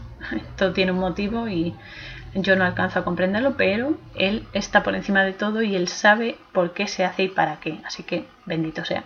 Y ya está. Entonces, bueno, tanto a nivel físico, esto se da tanto a nivel físico, es decir, más general, como a nivel individual e íntimo. Pero volvemos a lo mismo, el todo contiene a las partes y las partes, es decir, cada uno de nosotros, cada uno de nuestro interior, de nuestra alma, de nuestro espíritu, contiene el todo. Entonces todos hallamos nuestro camino a la Jerusalén celestial, a nuestro alma, y también tenemos la responsabilidad inmensa además de protegerla de ataques del mal y de depravaciones y de retorcerse. Por eso dice que todos estos, eh, el cura me refiero, dice que todos estos enfrentamientos retumban allí, en la Jerusalén, llegando hasta por debajo de la tierra a niveles intraterrenos, toma golazo, y despertando a los muertos, despertando la muerte.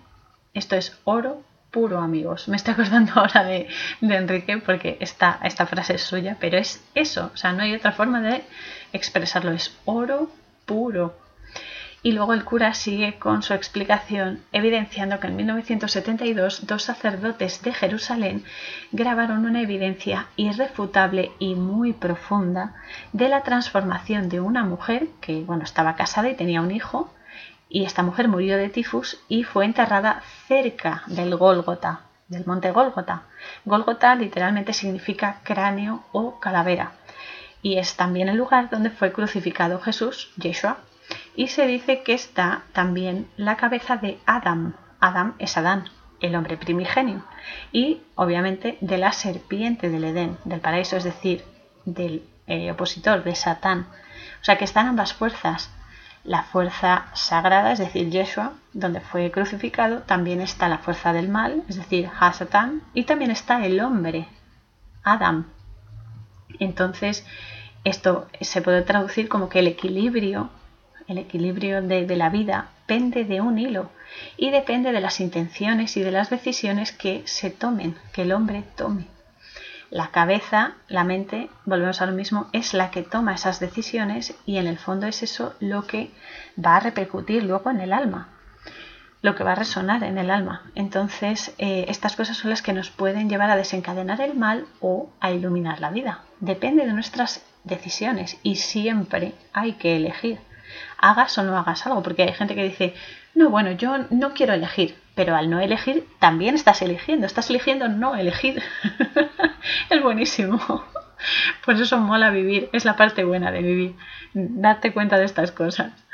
Entonces, bueno, esta mujer eh, fue enterrada cerca del Golgota y esto es un detalle muy importante, fue cerca, y no en el Golgota, porque cerca de la cabeza, que es el Golgota, está eh, la conexión con los cielos. La cabeza es lo que asciende a los cielos, lo que te conecta con lo superior y te hace crecer hacia lo mejor, ¿no? Hacia el alma. Pero cerca de la cabeza se encuentra el, entre comillas, estrecho. El estrecho en hebreo se corresponde con Egipto, que en, en hebreo se dice Mitzrayim. Bueno, perdón por la pronunciación, que no sé si lo he dicho bien, pero bueno, que en Deuteronomio 25, 17 y 19 se hace una referencia a la salida de Egipto de los judíos, que quiere decir liberarse de la esclavitud de las riquezas materiales que solo alimentan el ego y no el espíritu, y el salir victoriosos de esa inconsciencia, el despertar, el ser consciente de las cosas que ocurren a través del conocimiento del lenguaje de la vida, del lenguaje vital universal y la naturaleza de la realidad. Que de eso se trata, el conocimiento es lo que te ilumina. La luz es conocimiento y la luz también es energía, también representa el alma.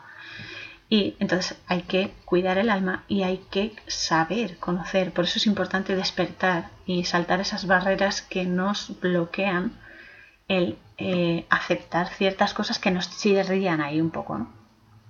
Y significa eso, eso es salir de Egipto y ir por el, por el, el desierto, ¿no? Es eso. Entonces, bueno, esa zona estrecha es nuestra región anatómica del cuello, es la parte estrecha, la parte más delicada y más expuesta que puede cortar la conexión entre la cabeza, es decir, lo elevado, y el resto del cuerpo, que es la parte física, no la terrenal. Entonces, claro, el cuello es una zona tremendamente delicada que en esa unión, es decir, la conexión con el cielo, el conocimiento y el cuerpo, que son las necesidades del cuerpo, las necesidades orgánicas de respirar, de mirar, de dormir, etcétera que son las que producen la manifestación de lo sagrado en la tierra. Es bajar el cielo a la tierra. Eso es lo bueno. Por cierto, tengo una canción que se llama My Heaven on Earth, es decir, mi cielo en la tierra, que igual lo hice por eso.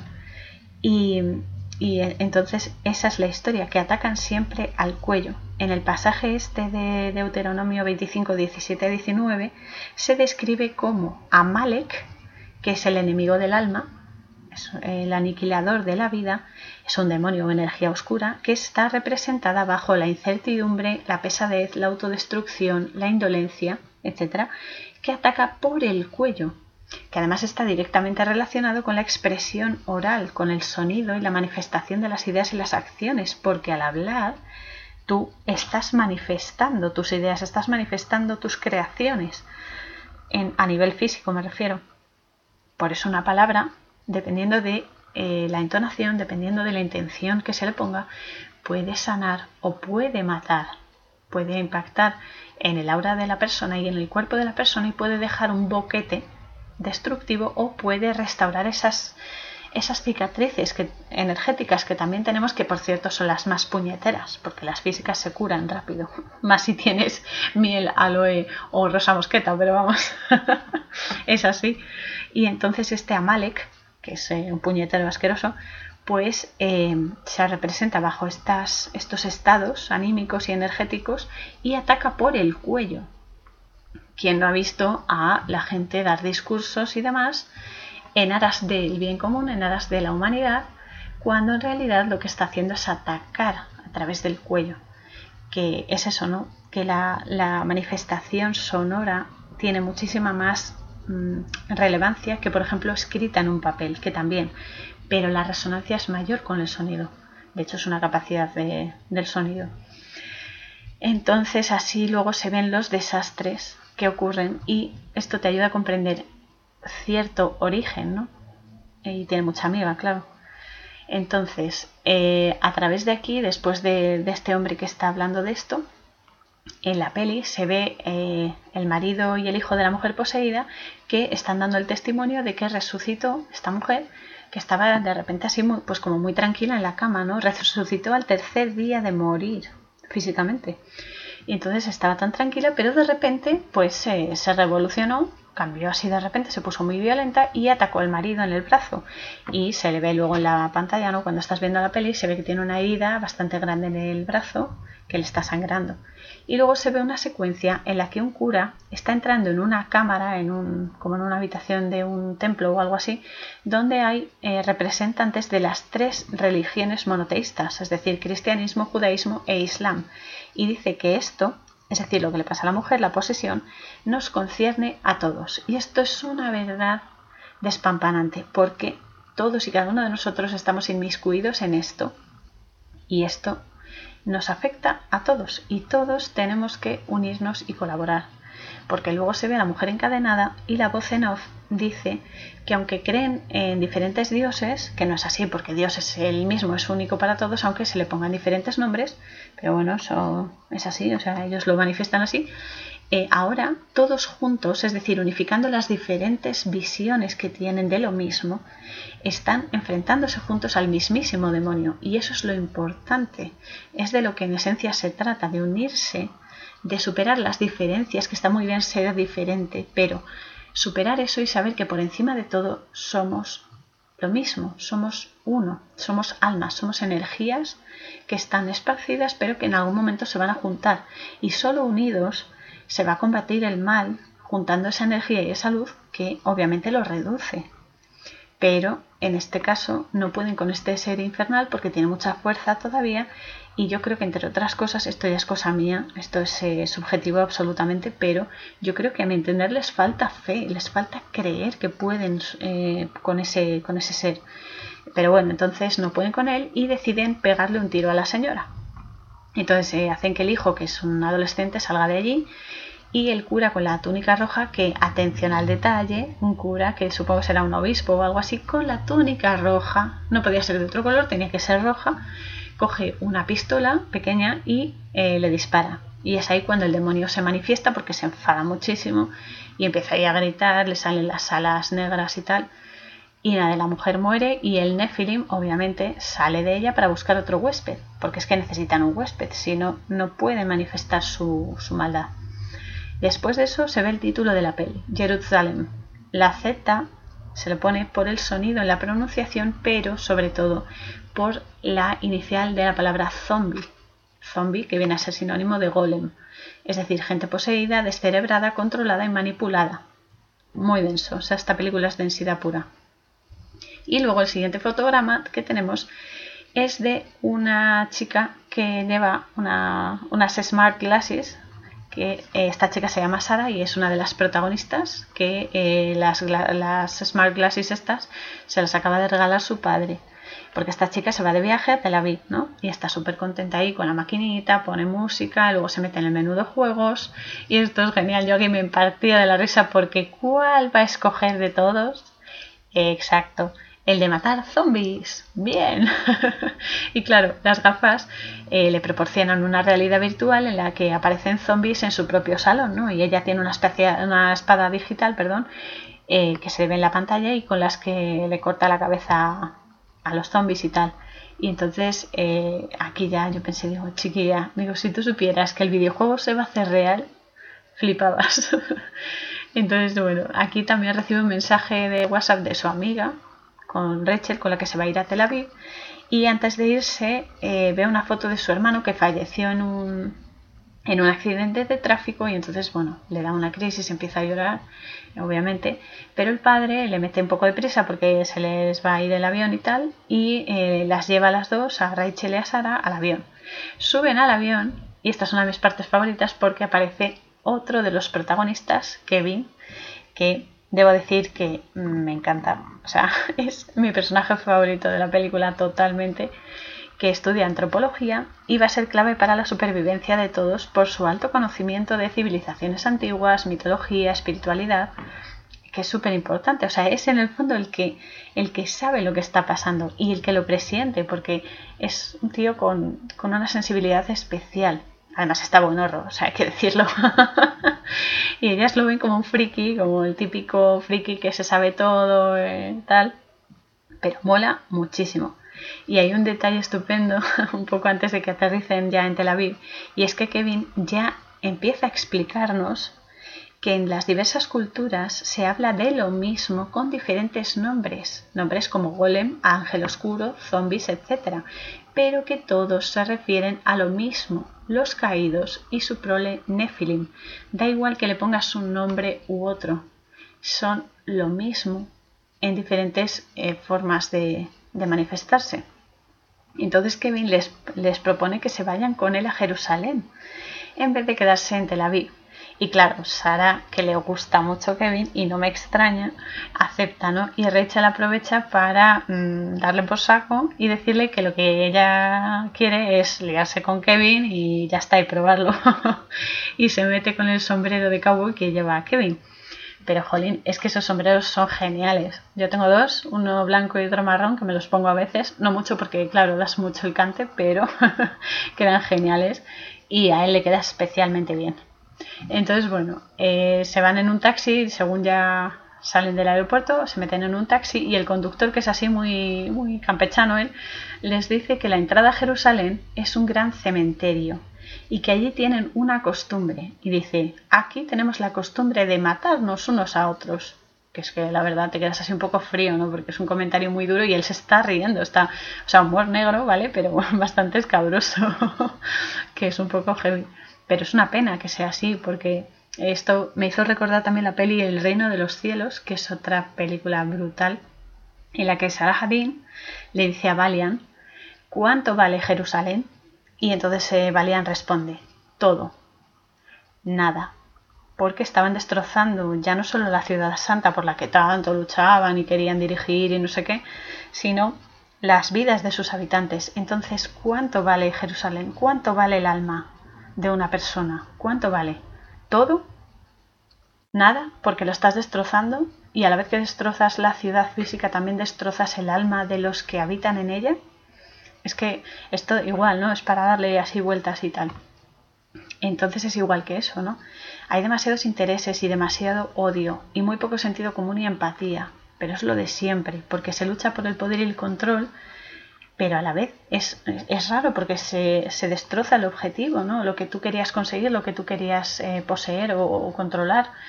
Y por ese ansia de, de, poder y de control, te lo cargas. Entonces es como, es inútil, es inútil luchar contra eso. Pero bueno, es lo de siempre, ¿no? Que, entre unos pocos se, se reparten el pastel y los demás sufrimos las consecuencias. Así que bueno, entran en la ciudad y de camino al hostal les sale al paso un hombre vestido del rey David y proclamando que lo es. El rey David ya sabemos que es un personaje bíblico, que en realidad este hombre es el hijo de la mujer poseída del inicio de la peli, que esto sucedió años antes de que llegasen estos chicos ahí a Jerusalén, y eh, David fue quien mató al gigante, quien mató a Goliat. Esto es importante porque va a tener un papel igualmente relevante en la peli. Entonces ya en el hostal eh, Sara, que es la otra protagonista, le hace, están subiendo por la escalera y le hace una foto al culo de Kevin en Vaqueros, que a ver, vamos a ser sinceros, es una vista muy interesante, no está nada mal. Y entonces nada, entran en el hall y van a conocer a Omar, que es el cuarto protagonista cuatro, siempre cuatro, es la representación de la canalización, la cuarta dimensión, en este caso la parte positiva, porque la otra ya están ahí los Nephilim y los gigantes para mm, hacer acto de presencia, ¿no? Pero bueno, Omar trabaja allí y eh, es así muy, muy es, un chico árabe, ¿no? Y es así muy echado para adelante y empieza a ligar con Rachel, empieza a a comer la oreja, no sé qué, y la otra se deja y eh, se van las dos luego a dormir porque tienen el, cansancio del viaje y eso, y cuando Sara se, despierta, ni está su amiga, ni está Kevin, ni está Omar.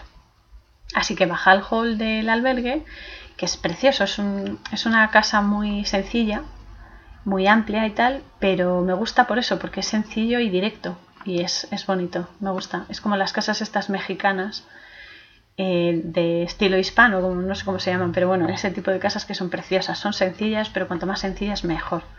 Y entonces nada, habla con el encargado del albergue y eh, ve a un hombre que está tocando, ¿no? Está tocando un laúd árabe y no le hace ni caso, ella está intentando comunicarse con él y él pasa de ella olímpicamente.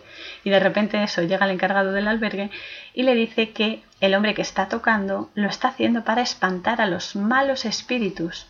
Y esto igual, otra verdad como un templo porque los instrumentos musicales, al igual que el sonido, el sonido es energía y el sonido es un vector energético, es decir, un impacto que transforma la energía por la vibración de las ondas.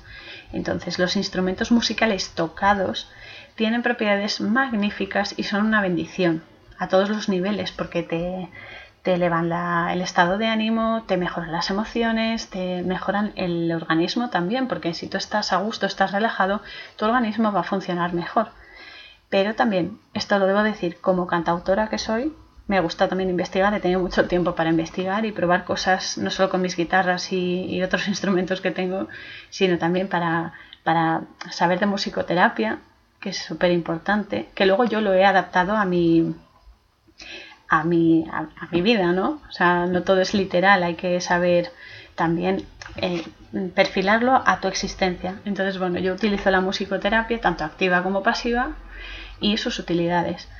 Y entonces en el tema espiritual es cierto que los instrumentos específicamente de percusión, sobre todo tambores, timbales, etcétera, son buenísimos, buenísimos a nivel físico esto para cuando estás mareado, por ejemplo, o cuando estás más ahí arriba flotando, uh, que con los pies en la tierra, porque justamente hacen eso. Su sonido, al tocarlo, se asemeja al latido del corazón y al tocarlo, el corazón mismo te recuerda y te dice, eh, bájate, que te vas y no es tu hora. Entonces te baja a tierra, como se suele decir, besas tierra y sincroniza con tus latidos, es el ritmo del tambor, sincroniza con tus latidos y te despeja la mente y despierta, o sea, te, te, vuelve a meter en el cuerpo.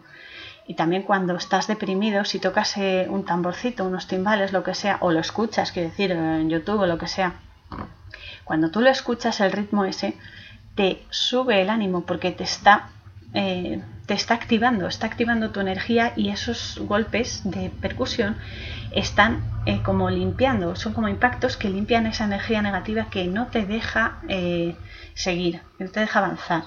Eso en cuanto a los instrumentos de percusión. Por eso mismo, porque por eso los, nativos tocaban los timbales, ¿no? los tambores de guerra y todo esto, porque daban valor, les aumentaba el valor porque les sincronizaba el corazón, los latidos, y también los hacía como más bravos por eso, porque les daba una seguridad, una confianza importante. Y es justo por eso que lo, que lo tocan en sus rituales, en sus danzas, todas maravillosas y, demás. Y luego también tenemos eh, otros instrumentos que también son de percusión, pero, por ejemplo, ya no solo tambores timbales, sino panderetas y campanas. Cuando tocas, por ejemplo, una campana, las panderetas también, pero sobre todo campanas, que el sonido es más metálico y más heavy, en una habitación, o sea, se limpia la energía, se limpia el ambiente, la atmósfera, pero, pero vamos, o sea, en, un momento, y además es que es como que incluso hasta se ve más clara la, la estancia. Tiene muchísimo mejor ambiente, porque por eso hay campanas en las iglesias. Nada ocurre por azar, todo tiene un motivo. Y es por eso, porque aleja eh, las energías negativas. A las energías negativas no les gustan los sonidos metálicos. No les gusta. Menos de campanas porque se amplifica. Así que en el caso de los instrumentos, por ejemplo, de viento, tanto de viento madera como viento metal, son igualmente buenísimos para despejar la mente, porque son instrumentos que funcionan con aire y el aire eleva la energía, la sopla y al soplar se te quita el polvo, se te quita la porquería y mejoras. Cuando tienes la mente muy muy cargada, cuando tienes muchas cosas en la cabeza, escucha una flauta, escucha eh, un, no sé, un oboe, porque te va, te va a relajar y va a hacer que se reordenen los pensamientos, por ejemplo. Los instrumentos de cuerda, que en este caso son los que más me, implican a mí, son instrumentos mucho más cálidos, por el sonido, más que nada la vibración, y hacen que el ambiente en una estancia sea más cercano y familiar.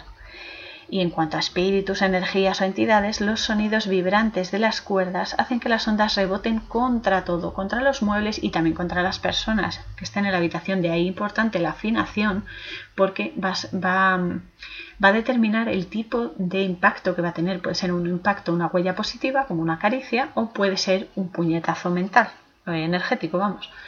Entonces, eh, los instrumentos de cuerda son, por así decirlo, más expansivos que otros por esa vibración constante de, la cuerda, ¿no? Cuando la tocas. y expulsan esas energías que distorsionan. Por eso el tipo de música que uno escucha también es importante, no hay que ser estrictos tampoco, pero sí hay algunas, mm, bueno, le llaman música, pero son ruidos y disonancias que lo único que hacen es eh, boquetes en tu, en tu aura. Y eso, eso, eso es otra cosa a tener en cuenta, porque es otra opción más que te ayuda.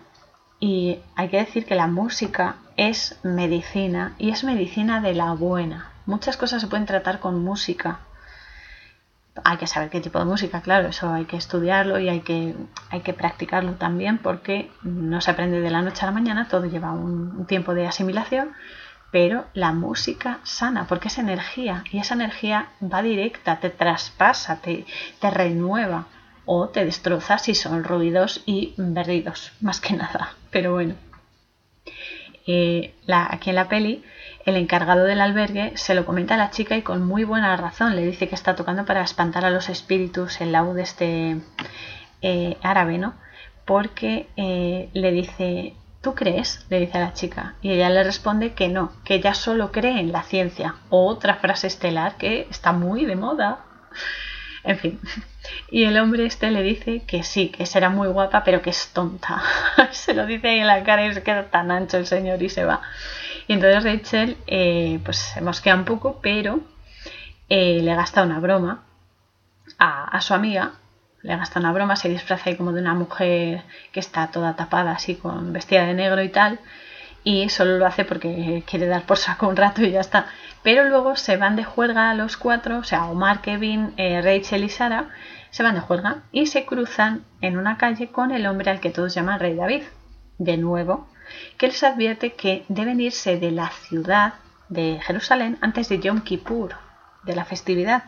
Pero ellos no le hacen ni caso porque piensan que el pobre es un pirado, ¿no? y se van a un pub y empiezan a beber chupitos y a bailar y demás, a divertirse.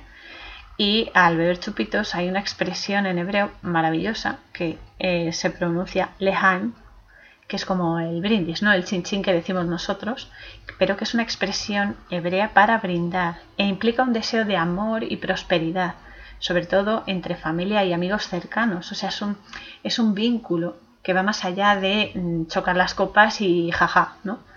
va mucho más allá, es más profundo. Y bueno, llega un momento en el que Sara eh, se, bueno, se lleva a Kevin al servicio, porque le apetece juerga, y se van a enrollar eh, con él y eso, está ahí, está ahí preparándose y tal, pero el que lleva las gafas digitales de ella ve una foto suya con el hermano. Y claro, y a Sara se le corta el rollo porque Kevin empieza a decir, ay, este tío quién es, que es muy feo, no sé qué, parece tal, no sé qué y ella se le corta el rollo totalmente y se va del pub sola, le dice que es un estúpido, no sé qué, y se larga. Porque es que no era su novio el que vio en la foto Kevin, era su hermano que falleció en el accidente, como dijimos antes. Pero bueno, Kevin, que es un buenazo, va a buscarla, se disculpa, que esto ya es un logro. Pedir perdón es un logro y es algo que sana muchísimo. Disculparse con alguien, pero hacerlo de corazón, te quita muchísimo peso y te sana muchas heridas interiores. Entonces, bueno, se van a la habitación del albergue y eh, se van a meter cada uno en la suya, pero Sara se lo piensa mejor y obviamente se acuestan, están ahí y tal, se acuestan juntos y tal.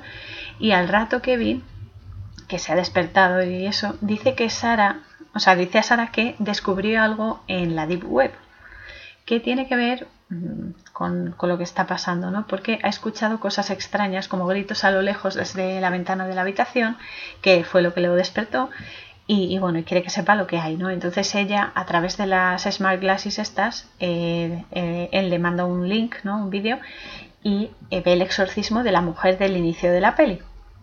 Y dice, ella dice que eso es una tontería, que eso es una ficción y tal, pero Kevin le dice que eso ya pasó varias veces allí en el pasado y que probablemente, y esto es imposible eh, obviarlo, los jefes de las grandes religiones, y yo lo extendería a otros ámbitos, pero bueno, aquí nos quedamos con las religiones, sepan algo de todo esto y lo estén manteniendo en secreto y ocultos a ojos del resto. ¿Veis? Es que Kevin es el más sabio en esto. Menos mal, porque es el único ahí que tiene, está centrado.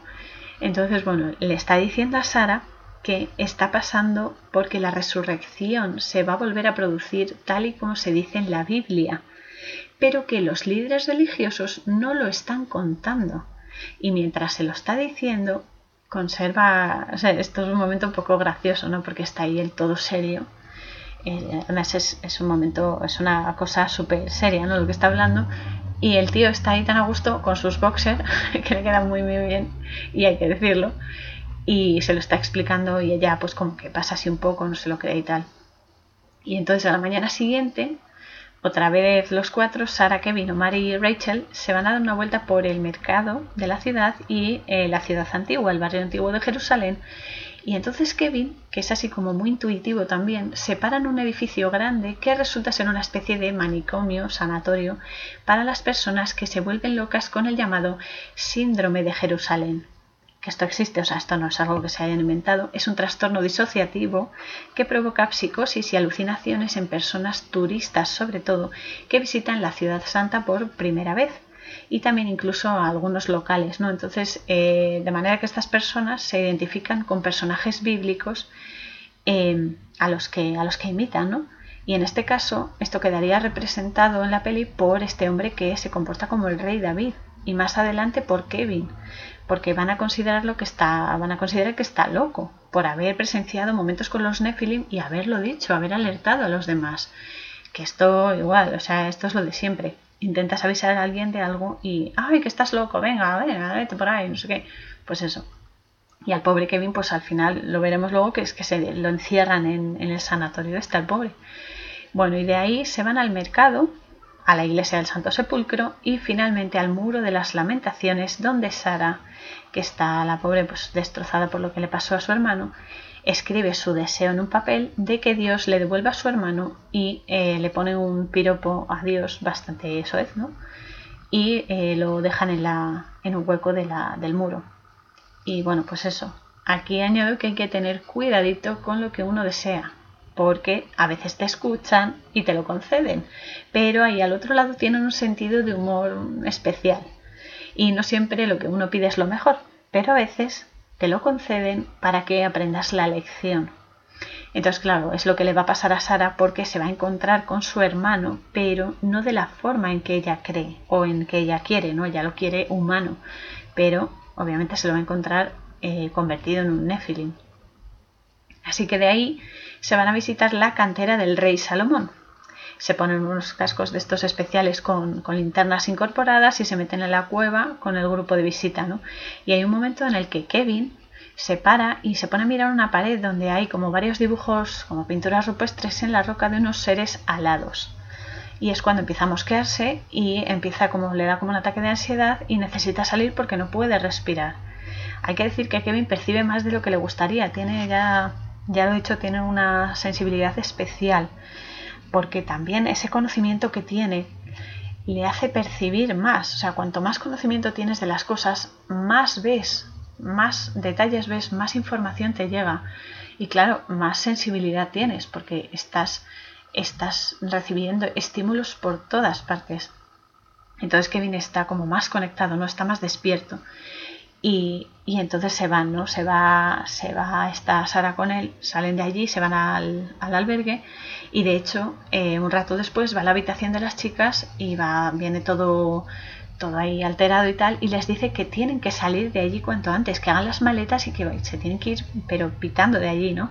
Porque ha ido a, a mirar unos archivos de casos antiguos y tal, y sabe que los Nephilim están de camino, que van a llegar, que van a, llegar a por la gente, que van a poseer a la gente, ¿no? Y ahí el encargado del albergue, como lo ve tan nervioso y tal, pues nada, eh, se lo lleva al sanatorio y lo encierran allí. Así porque sí, ¿no? Porque como está todo con el síndrome de Jerusalén, pues parece ser que dicen que Kevin también, ¿no? Y como está así alterado, pues eso, y Sara ve por la ventana que están bombardeando la ciudad. Luego llegan unos soldados que les dicen que los van a sacar de allí escoltándonos eh, para salir por la puerta más cercana de la ciudad vieja. Y salen a la calle, pero Sara se acuerda de Kevin y entra en el asilo porque se pone cerca y dice que ya no se va de allí, sino se lleva también a Kevin. Así que se mete en el sanatorio, encuentra a Kevin. Bueno, también hay personas, medio personas, ya no sé si están hibridados o qué, pero eh, están todos ahí, pues eso, liando la parda. Y también hay Nephilim y ángeles caídos en medio y tal. Y entonces ella encuentra a Kevin, que está encerrado, pero también tiene que encontrar las llaves para abrir la celda, que está con un candado y tal, y para sacarlo, claro. Así que se va a una oficina que hay en la planta en la que está Kevin y las busca, ¿no? Pero ve por una ventana que da al pasillo a un, a un ángel oscuro que va merodeando. Y bueno, en realidad no sé si es un ángel oscuro o ya es una persona hibridada convirtiéndose en Nephilim, pero bueno, el caso es que va merodeando y ella, claro, se esconde bajo la mesa del despacho, que justo está ahí el rey David, que le explica que él era el hijo de la mujer poseída del principio de la peli, y al final eh, consiguen salir y, David les, bueno, les dice que les lleva como una tienda que hay bicis, entonces cogen varias bicis y se van pedaleando y tal, pero es entonces cuando ven en otra calle un gigante caminando tan tranquilo entre los edificios, ahí boom, boom, boom, y David dice, los gigantes, estamos jodidos. y se empieza a reír, pero a ver, se empieza a reír, pero bueno, porque él, ya después de lo que le ha pasado eh, ha perdido un poco la, cabeza, ¿no? Aunque tiene razón lo que está diciendo, no, no es que esté loco, es que está demasiado cuerdo, esa es la historia. Entonces, bueno, consiguen llegar a la puerta del león, que es una de las varias puertas que hay en, en los muros de Jerusalén, y eh, la gente está pelotonada ahí, mientras los soldados desde helicópteros dicen que la ciudad vieja está sitiada y, wow, bajo cuarentena. Esto está, está, vamos, candente ahora, o estaba, vamos, hasta hace un poquito. Pero bueno, eh, David se pone en medio para salir, porque él quiere salir y se manifiesta así y tal, y los soldados le pegan cuatro tiros y lo matan, ¿no? Porque era el último aviso que estaban dando y estaban amenazando eso con, matar a quien se a quien se saliese de la línea ¿no? que les habían puesto. Así que salen de ahí y se van a la puerta de Sion. A ver si pueden salir por allí. Y entonces de repente, según están corriendo para allá, cae un cuerpo humano desde lo alto de un edificio donde hay varios ángeles caídos, Nephilim, la verdad es que son bastante parecidos, que eh, lo han matado y se lo estaban comiendo y se les ha caído, ¿no? Y entonces se refugian en una iglesia todos, que están el encargado del albergue, Omar, Rachel, Sara, Kevin y los dos soldados que los estaban escoltando. ¿no? Y ahí es cuando Yehudá, que es uno de los dos soldados, dice que en Yom Kippur, que es el, el día del juicio, se abren los cielos y eres juzgado. Eres juzgado por el Altísimo. Pero que esta vez lo que se ha abierto es el infierno, no los cielos. Es el infierno y es el Apocalipsis. Así que deciden salir por las cuevas subterráneas y eh, ven otra vez al gigante que le está ahí dando sus paseos y tal, como que no va con él, nada. Y de repente un caído coge a Rachel por el cuello y le hace una, herida, le raspa por la parte mm, dorsal del cuello y le hace una herida sangrante, ¿no? Pero bueno, aún así consiguen escapar y se van corriendo de allí. Pero, pero, Rachel se está transformando en Nephilim, está mutando también. Y en un callejón tienen un encontronazo con otro Nephilim que mata a uno de los soldados, los ataca y tal. Y bueno, lo disparan y se muere y tal. Y, vuelven otra vez a las cuevas. Y Sara se da cuenta de que Rachel ya tiene los ojos eh, totalmente negros. O sea, ya no tiene iris eh, ni, ni nada. O sea, está todo negro, está todo vacío. Y cada vez está cambiando más y cada vez está peor, ¿no? Entonces al final eh, se dispara, porque bueno, llega un momento en el que Sara está ahí pendiente, ¿qué tal estás? ¿Estás bien? ¿Te ayudo? No sé qué. Y entonces eh, a Rachel le sale el, ángel oscuro que lleva dentro y eh, le ataca, ¿no? Le, le, grita y le ataca y le dice, vete a la mierda, no sé qué.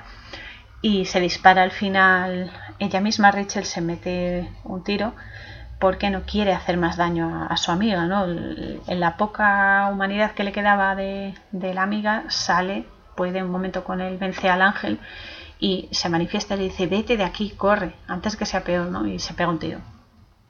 Y ya está, ¿no? entonces, eh, eh, pues eso, al final se dispara y antes de, eh, de, que el monstruo la controle, pues eso, se quita de en medio. Luego también muere el padre de Omar, porque esta Sara lleva una espada que había, es que había como una, una estatua ¿no? que tenía una espada y entonces ella la coge y como no ven nada, porque está todo oscuro, pues eh, no se da cuenta y al padre de Omar, el encargado del albergue, pues se lo clava, ¿no? Así que el padre de Omar muere y eh, Omar, como ve que su padre está muerto mm, y ya estaba muy unido a él y tal, pues igual, ¿no? Se pega un tiro por la boca y, se, mata. Así que quedan Kevin y Sara que eh, se ponen a rezar el Shema Israel, escuche Israel. Es una oración bastante conocida para protegerse de los ángeles caídos. Así que eh, Sara se encuentra en ese momento con su hermano Joel, el que se mató en el accidente de tráfico, que ahora es un Nephilim, pero, pero que aún es capaz de reconocer a su hermana y les enseña la salida de las cuevas, o sea, los ayuda. Pero cuando por fin salen Kevin y Sara, ella se da cuenta de que tiene una herida en la pierna y empieza a vomitar sangre y eh, también sus propias entrañas y tal, y se transforma, se ve que se transforma en Nephilim y se va volando y deja a Kevin solillo, el pobre, el pobre, y ahí se acaba la peli. Que es que creo que también han hecho una segunda parte, por eso han dejado el final abierto. Pero bueno, el pobre Kevin se queda ahí y la, la, chica esta pues se va volando, ¿no? Y se ven otros Nephilim que se van volando también porque los helicópteros están tirando bombas en Israel y disparando y tal y, bueno, y ahí acaba. Entonces quiero terminar este episodio agradeciendo sobre todo a mi amigo Antonio Chávez, bueno, amigo y familia Antonio Chávez, que me ha aclarado muchísimas dudas, sobre todo em, sobre conceptos y las palabras en hebreo y demás, y de Cábala, por supuesto. Y os recuerdo que en mi web, coraurzon.wixsite.com barra la posada fronteriza, podéis encontrar más contenido y también las páginas de Antonio sobre Cábala la de Enrique eh, de Exponiendo la Verdad y también os animo a que os paséis por su canal de YouTube con ese mismo nombre, Exponiendo la Verdad y también podéis encontrar la web con contenido muy interesante y muy esperanzador de William Stillman, que es un psíquico que trabaja con niños autistas que a mí me sorprendió y, aunque no lo conozco, pero le estoy muy agradecida por la ayuda que les está dando. Es, una superación inmensa y hace mucha falta, sobre todo con niños autistas porque los tienen olvidadísimos. Tan solo recordar que Amalek, este demonio de la indiferencia, la irresponsabilidad y la ignorancia, es un enemigo muy difícil de combatir. No es imposible, pero sí es complicado, ya que el intelecto no puede luchar contra él, porque Amalek actúa a través de él, actúa a través del conocimiento, a través de la mente. Los sentimientos tampoco pueden derrotarlos porque la presencia de Amalek enfría el corazón y lo hace duro e insensible. Con lo único que se puede derrotar es con la fe, la fe del alma, con la memoria del alma, que tiene su vínculo directo con Dios, con la eternidad, con la vida tras la vida, que es algo imperecedero. Por eso el alma es tan importante, porque está conectada a la eternidad y eso es lo único que nos ayuda a eh, eliminar esa indiferencia, esa ignorancia, esa maldad de Amalek. Así que recordad lo que hizo Amalek, no lo olvidéis, pues solo con el poder de la memoria del alma puede ser repelido y derrotado. Así que hasta aquí el episodio de hoy. Eh, que sé que ha sido bastante denso.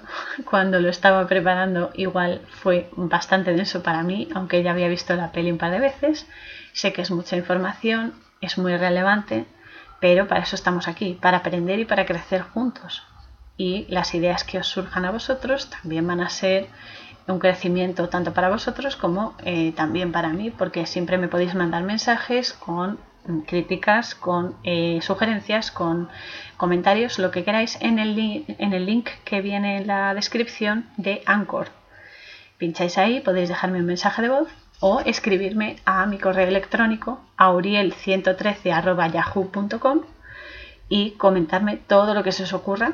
Estoy abierta a cualquier sugerencia y sobre todo daros las gracias como siempre por acompañarme en este viaje de conocimiento y también de autodescubrimiento porque esto ya no es solo que yo cuente mis experiencias o mi lectura de la realidad a través de las películas, que es algo que a todos nos gusta, sino que es también un descubrirme mientras tanto. Y espero que eso también eh, se produzca en vosotros y os produzca creación y muchísima vida.